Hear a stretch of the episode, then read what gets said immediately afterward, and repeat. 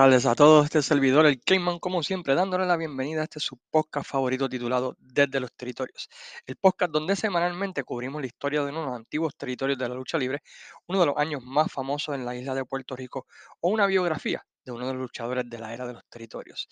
Esta semana vamos a estar cubriendo un aspecto que eh, siempre he querido hacer aquí con este podcast de vez en cuando, y es que ustedes hagan preguntas y yo trato de de los territorios y yo trato de proveer respuestas a estas preguntas, ¿verdad? De acuerdo pues a lo que pienso yo o al research que hago. Así que se lo había prometido para la semana pasada, pero como voy a explicar ahorita, pues están surgiendo un par de situaciones en mi vida personal, ¿verdad? Pues que complicó la situación y que va a complicar un poquito, ¿verdad? El sketch del podcast. Voy a tratar de que no ocurra, ¿verdad? Pero este, bueno, eh, vamos a entrar en detalle en eso ahorita, ¿verdad? Pero vamos a hablar así que ustedes tiraron en, la página de los territorios, en Facebook, varias preguntas, así que trataré de contestarlas de la mejor manera posible. Pero antes de comenzar el podcast, queremos agradecer a las siguientes páginas por compartir y como siempre, darle share podcast, entre ellas la empresa número uno de Florida, Pride of Wrestling, que estará celebrando una cartelera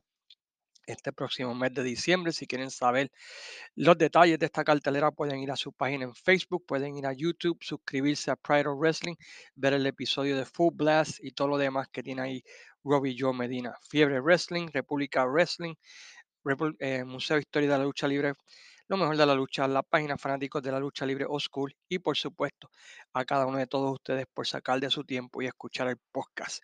Ah, la semana pasada ah, no pude sacar el podcast como quería. Este, y, esta semana, pues, la, pues estoy grabando este podcast casi a las 4 de la mañana del, miércoles. Ah, así que eh, por la mañana. Y es debido a, varias situaciones. Este, quizás algunos de ustedes sepan, algunos amigos cercanos sí, otros no. Ah, mi mamá padece de cáncer, este, cáncer del hígado y se está complicando un poco la salud. Entonces, por las pasadas semanas eh, hemos estado tratando de buscar la manera de hacerle la vida un poquito más fácil en lo que, en lo que es la complicación que tiene de salud, ¿no? Eh, una de las cosas que estamos haciendo es buscando un lugar para ella, para mudarse donde pues sea un poquito más cómodo para ella eh, donde ella vive actualmente, pues tiene que subir y bajar la escalera y estamos tratando de conseguirle un apartamento, que ya se lo conseguimos, gracias a Dios. Y qué difícil es encontrar apartamentos hoy en día eh, de, un, de un piso para que así ella no tenga que estar moviéndose tanto y también para que mi viejo o mi padrastro, que yo lo considero como mi papá, este, pueda atenderla también, este, ya que él también, ¿verdad? Pues está padeciendo de sus males o achaques. Entre todo eso, ¿verdad? También, pues, eh, hacer un sketch para, para llevarla a tratamiento y todo lo demás, y coger turnos y todos los demás aspectos. Pues eh, ha virado un poco este lo que es el sketch normal, ¿no? Que, que usualmente tengo y tiempo con la familia y con los hijos que están jugando deporte y así por el estilo. Así que eso ha complicado un poquito el sketch y, sacar yo tiempo para hacer research para el podcast. Así que les voy a pedir paciencia en lo que eh, se, normaliza la situación este, con mi familia. Eh, y de esa manera, Pues poder dar a los temas indagando profundo y así por el estilo. Voy a tratar de hacer el podcast todas las semanas como lo he hecho, pero simplemente, ¿verdad? Pues eh, por ahora, pues eh, en lo que se ajusta todo, pues un poquito complicado. Pero esperamos en Dios, ¿verdad? Pues que salga todo bien este, y, que, y que siga la cosa como, como Dios manda, ¿verdad? Por decirlo así. Así que, como dije al principio, esta semana vamos a estar hablando acerca de algunas preguntas que ustedes me hicieron en la página desde los territorios, un post que hice y voy a tratar de hacer todo lo posible por eh, proveerle las mejores respuestas en lo que, en lo que cabe. Eh, así que vamos a comenzar. Rey Fernández me pregunta qué tres feudos o cuatro feudos yo puedo mencionar que están en YouTube que uno pueda chequear que quizás no sean tan famosos o que quizás no sean tan eh, recordados, quizás como Flair versus Rhodes o, o los Horsemen contra Ric Flair y así por el estilo. Así que te voy a dar tres. ah, hay uno que particularmente me gusta y aunque voy a hablar de esto quizás con Jesús Sala en un par de semanas, los mejores feudos de Memphis. Hay dos feudos de Memphis que realmente yo pienso que todo fan debería ver. Uno es el de Jerry Lawler contra Bio Dundee y básicamente van a encontrar eh, mucho de, de este feudo en YouTube. Ellos fueron pareja, fueron enemigos, sostuvieron grandes batallas culminando en dos luchas donde el perdedor tenía que irse el territorio. Ah, el, de todos los ángulos, el favorito mío eh, es el, el- el del 85-86, donde eh, ¿verdad? En lucha de retiro y Dundee ah, derrota a Lawler y, y se queda con, gracias a la ayuda de Buddy Landeo, y se queda en el territorio y Lawler se tiene que ir por 90 días, creo que tenía que hacerse una operación o algo así, y comienza lo que se conoce, ¿verdad? Como el, el Bill and Buddy Show y la química entre Buddy Landeo y Bill Dundee durante este run es increíble. Ellos hacen todo tipo de cosas, tienen hasta en un show sacan una mesa y se ponen a, a animar las luchas, este, como si fueran los comentaristas. eh, y, y- esa química entre los dos fue increíble. Y, fastidiando a Lance Russell, fastidiando a Dale, Dale Brown y, así por el estilo. Y, yo creo que ese es uno de esos feudos que se puede hacer en Puerto Rico y quedaría, quedaría bueno, quedaría fenomenal. Bueno, anyway, eh, el, el feudo, ¿verdad? Pues sigue con ellos dos haciendo estrago en el territorio y haciendo lo que les da la gana hasta que Don D le da una bofetada a, Lance Russell, algo que nunca sucedía en el territorio, alguien poniéndole las manos a Lance Russell y ataca al hijo de, de Jerry Jarrett y le lastima el ojo a Jerry Jarrett también y a Jeff Jarrett y eso hace que traigan a Lawler de vuelta y se forme el feudo, ¿verdad? Entre Landeo y Dundee contra Dutch Mantel y Jerry Lowry y Jerry Lawler en, un, en esos feudos donde hubo sangre, hubo de todo, los promos fueron increíbles, eh, hicieron estrago y llegó hasta un Texas Death Match donde hubo 37 caídas. Entonces ese feudo de- del Bio and Body Show este, quedó, quedó muy bueno. Así que ese es un feudo que yo te recomiendo, Rey, que vayas y chequees porque vale la pena. Está en YouTube.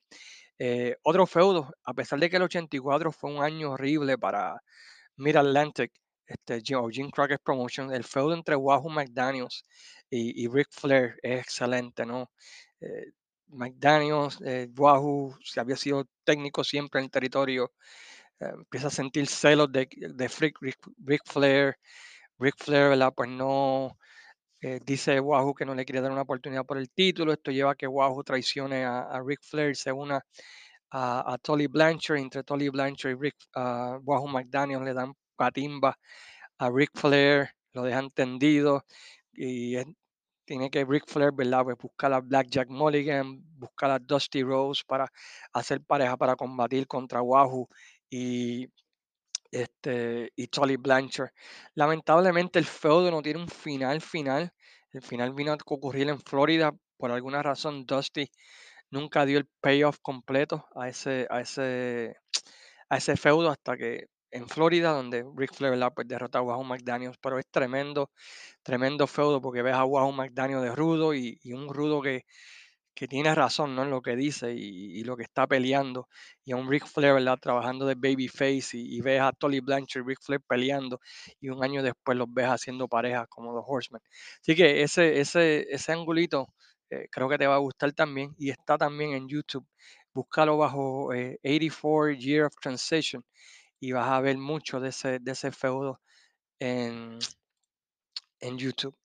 Otro feudo, y vuelvo a Memphis, porque Memphis para mí es uno de los mejores territorios y es el famoso, este, no, no sé si famoso para ti, quizás famoso para los fanáticos de Memphis, Jerry Lawler contra Austin Idol y Tommy Rich, ¿no? El, The Last Soul Out en Memphis, eh, y, y te lo describe todo, un feudo que llevó al último lleno total que ocurrió en el Memphis Coliseum, donde Austin Idol y Tommy Rich tienen celos de Jerry Lawler por recibir las oportunidades por el Campeonato Mundial de la NWA. Esto lleva una traición.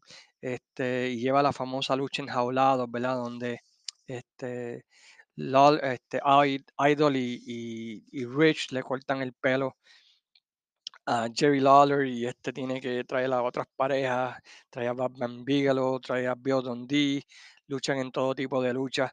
Ese es un buen feudo, está totalmente todo en YouTube, así que lo puedes ver todas las promos. Eh, es realmente increíble storytelling que vas a encontrar este, en esos tres feudos. Así que esos tres feuditos yo creo que te van a mantener ocupado por, por par de semanas. Y luego de que los veas, escríbeme y te puedo recomendar par de feuditos más. José Rodríguez me preguntó en el podcast de IWA de Eddie Earnhardt, mencionaste que había un intercambio de talentos entre la IWA y la Capitol. Esto no le trajo problemas a Capitol siendo miembro de la NWA. No, porque en ese tiempo este, la Capitol no era parte de la NWA. Eh, La IWA de Eddie Earnhardt fue entre el 74 y el 75 y la Capitol no formó parte de la NWA hasta los 79-80. Inclusive la Capitol era considerada um, como un outlaw show, era un, no, no era un territorio grato para la gente de la NWA. En ese tiempo inclusive tuvieron una guerra ¿verdad? con el territorio de la Florida por un tiempito hasta que finalmente aceptaron a la Capitol en 79-80 en lo que es la NWA. Junior de Río me preguntó, háblate algo de la gran guerra de WC, ya que Workings está cerca. Bueno, lamento ¿verdad? que te conteste esto después. Eh, ¿Cuántas en total fueron? ¿Quiénes fueron los ganadores de cada una? ¿Quiénes fueron los integrantes de cada una? ¿Cuál a tu entender fue la mejor? Y si sería bueno traer ese concepto ahora en el 2023 a WC. Que yo tengo entendido, fueron cuatro. eh, que yo tengo entendido. Quizás eh, Javier de, de Museo de Historia de la Lucha Libre me puede corregir si estoy equivocado. Sé que hubo la de Bayamón, hubo la de Mayagüez, hubo una en Caguas y creo que hubo otra en Carolina, creo, la cuarta. Eh, la primera, ¿verdad? Pues la, la ganó el Ejército de la Justicia, la segunda la ganó el Club Deportivo, eh, la tercera también la ganó el Club Deportivo en Caguas cuando Hércules Ayala le tiró sal a a Carlos Colón para que así lo- los rudos ganaran. La cuarta creo que ganó el Ejército de la Justicia. Eh, ¿Quiénes fueron los miembros de la cuarta? No estoy seguro. En la página puse la parte final de la tercera, así que puedes chequear. Para mí, la más que me gustó a mí fue la segunda.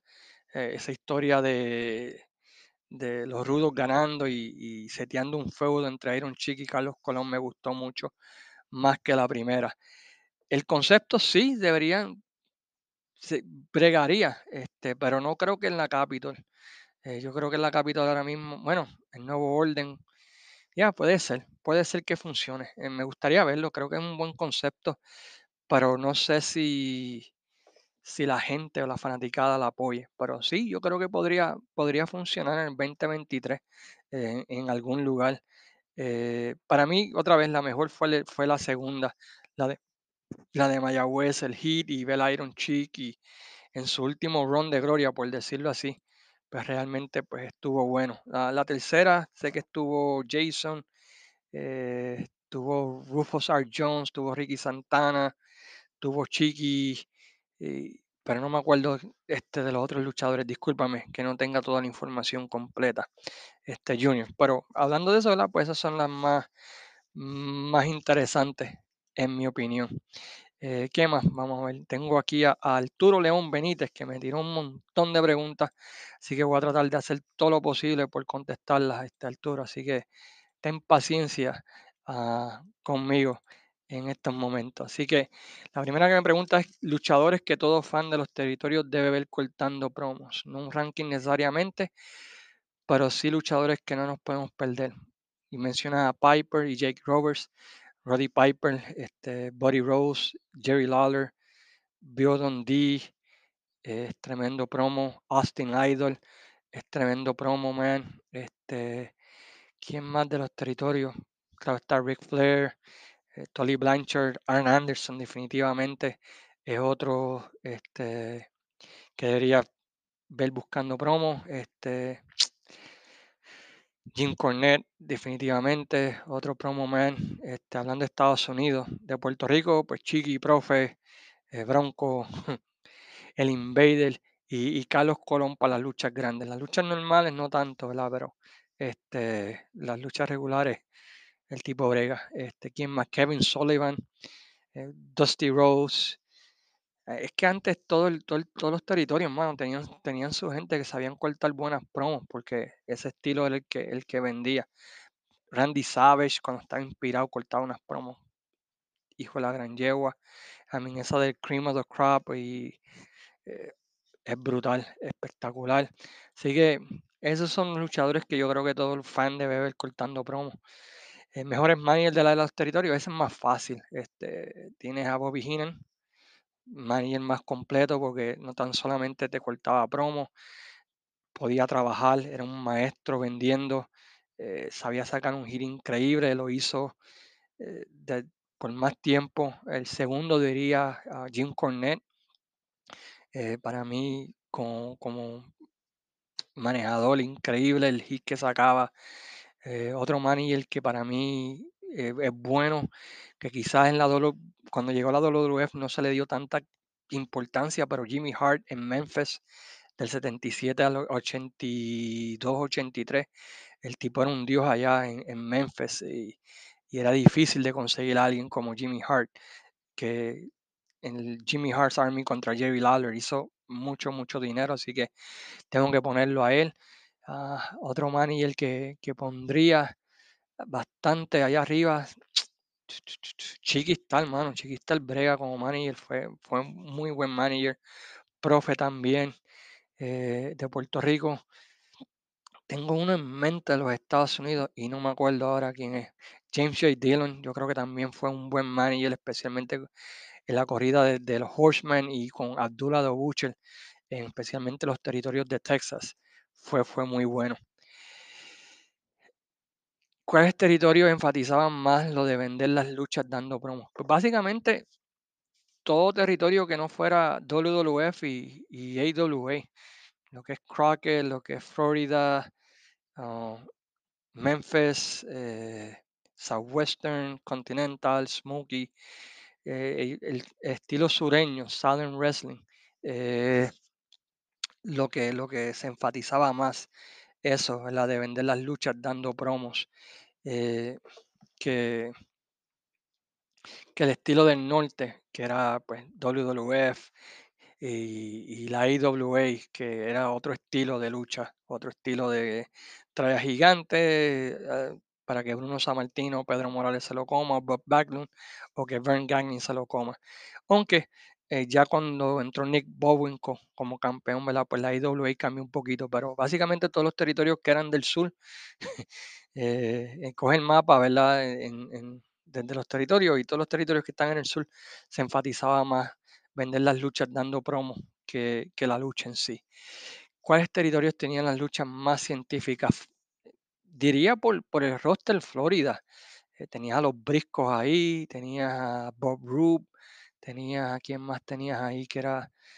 Tenías, tenías un par de gente que tenían credibilidad como luchadores científicos. Tenías a Malenko, tenías a Matt Shooters. Yo diría que, que el territorio de Florida, eh, especialmente en los 70, tenías a los Funk, en, pues ya, territorio de Florida, yo diría que es donde las luchas más científicas, y también la AWA con Billy Robinson, Brent Gagney, este, Nick Bowenko.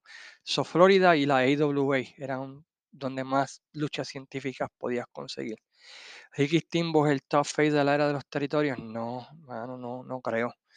Este, está ahí arriba, pero no, no creo. Yo creo que San Martino, Bruno, Bruno, todos los solados que tuvo, eh, eh, he's the man como face, ¿me entiendes? So, yo diría que Bruno Sammartino es el top face de la era de los territorios porque fue el más dinero que hizo.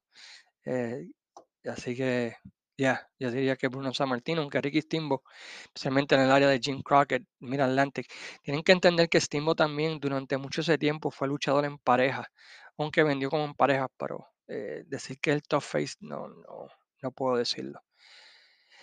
¿Qué luchadores individuales de hoy crees que habrían funcionado perfectamente en los territorios? Muy buena pregunta. Este, Manny Ferno, Portillo,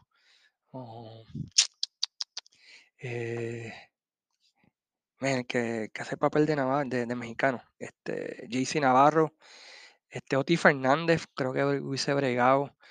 Eh, yo creo que eso, este, Portillo, Ferno, eh, Navarro y Oti Fernández, creo que hubiesen podido bregar en cualquier época porque saben luchar diferentes estilos. ¿Qué luchadores de la era de los territorios te habría encantado especialmente ver luchando? Me hubiese gustado ver a San Martino luchando en vivo. eh, me hubiese gustado ver a Morales en su prime en los 70. Me hubiese gustado eh, ver a Rick Rude en, en- World Class, esa corrida. ¿Qué más me hubiese gustado ver? Eh, Buddy Rose, Roddy Piper en Jim Crockett me hubiese gustado. Ese, ese 83 de, de, de, de Mid Atlantic me hubiese gustado poder vivir allí en North Carolina y poder verlo. Ese, ese año, el 83, tenías el, el chase de Flair contra Harley Race, tenía Piper contra Valentine, tenía Steamboat y John Block contra eh, Tom Cornor y Sanders Slaughter, y tenías a Steamboat y John Block contra los Briscos, a mí ese 83 de, de Crockett, me hubiese gustado poderlo verlo en vivo. Un comentario acerca de lo que consideres como título especialmente bonito los territorios, no el prestigio del título. Siempre me gustó el territorio, el, el título de, de la televisión de la NWA, de que tenía Arn Anderson. Me gustaba el título de la AWA de, de el que ya, el, el, el grandolón ese. El título intercontinental de la WWF, eh, uno de los títulos más bonitos. El de la UWF. Y claro está el 10 Pounds of Gold. eh, Yo creo que es el título más bonito. Nunca me gustó el Big Gold, me gustó más el, el 10 Pounds of Gold. Hay personas que sin ser directamente el mundo de la lucha libre como promotores o luchadores ayudaron especialmente a la expansión de la lucha como productores o gente de prensa. No sé si me debí entender. Creo que sí. eh, te diríamos Héctor, Héctor Moyano, yo creo que tuvo mucho que ver con la expansión de la lucha en Puerto Rico. Este, él no era un promotor, no era un luchador, pero yo creo que él hizo mucho tras bastidores para hacerlo. eh, pondría a, a Víctor, pero es promotor, igual que Jovica, ¿quién más? Este, Rick St. James, a pesar, él vendió, producía los, los programas eh, para Estados Unidos de la Capitol, yo creo que él también se debe considerar. Este, así de Puerto Rico que, me acuerde, eh, yo diría que Moyano, yo creo que fue un- pieza fundamental tras bastidores y no creo que se le dé el crédito, eh, al igual que Ricky Sánchez y, comentaristas. eh, pienso yo, no sé, me gustaría escuchar, fíjate, ese es un buen punto, me gustaría escuchar de otra gente que escuche esto. Comentaristas y narradores que todos los fans de territorios deben escuchar, eh, Golden Soli, eh, Bob Cabro, este, de Jim Crockett y también de Smokey. eh, ¿quién más? ¿Quién más? Golden Soli, ya, Golden Soli. Joaquín Padín Hijo, Elio González, Hugo, Hugo de, de- de- de comentarista del 85 al 92 era, era bastante bueno, increíble eh, cómo vendía todo, ¿verdad? Pero, y de otros territorios, ¿quién más puedo mencionar? Siempre me gustó el, el- comentarista de, de la Bill Watts como comentarista, me gustó mucho de Mid-South. Pero sí, esos son los únicos que yo que, que me vienen a la mente. Lance Rosso, Lance Rosso de Memphis tenía un estilo único. Yo creo que todo fan de los territorios debe escuchar cómo él seteaba, especialmente a los luchadores rudos, cómo eh, le decía a la gente, ¿verdad? Pues más o menos, este tipo está medio loco, pero, pero háganle caso, tú sabes. Eh, me, me gustaba su estilo, su flow, como dicen. Así que esas son las únicas preguntas que tengo por hoy. Déjenme en preguntas, con todo gusto. Otra vez disculpen si, si sueno medio, eh, pero es que otra vez están pasando muchas cosas y estoy tratando de balancearlo todo. Pero gracias a todos, ¿verdad? Por sacarle su tiempo y escuchar el podcast, ir a la página desde los territorios, eh, poder, ¿verdad? Pues visitar y, y, comentar, se agradece de corazón. Así que la semana que viene les prometo que va a venir, ¿verdad? Este, el café no, no va, son las 4 y 35 de la mañana, así que ahora mismo, así que este, el café todavía no, no ha quiqueado, por decirlo así, pero prometo que la semana que viene venimos con, con, con más cosas y, mejores cosas, así que les pido disculpas por este episodio, ¿verdad? Si no es, si no suena tan, tan bueno, ¿verdad? Como los demás, pero espero que tengan comprensión y empatía conmigo esta semana. Pero anyway, gente, cuídense, cuídense, a, cuiden a sus familias, eh, díganle la que los quieren y los aman, porque uno nunca sabe, ¿verdad? Pues cuando, cuando los puede perder. Así que eh, este año 2022 estoy loco que se acabe. Ha sido un año fatal, personalmente, ¿verdad? En cuanto a enfermedades y familia, pero espero que sea un mejor año 2023 para todos. Así que se me cuidan. Un abrazo de, parte del Cayman y como siempre les digo, pues Sayanara, amigos.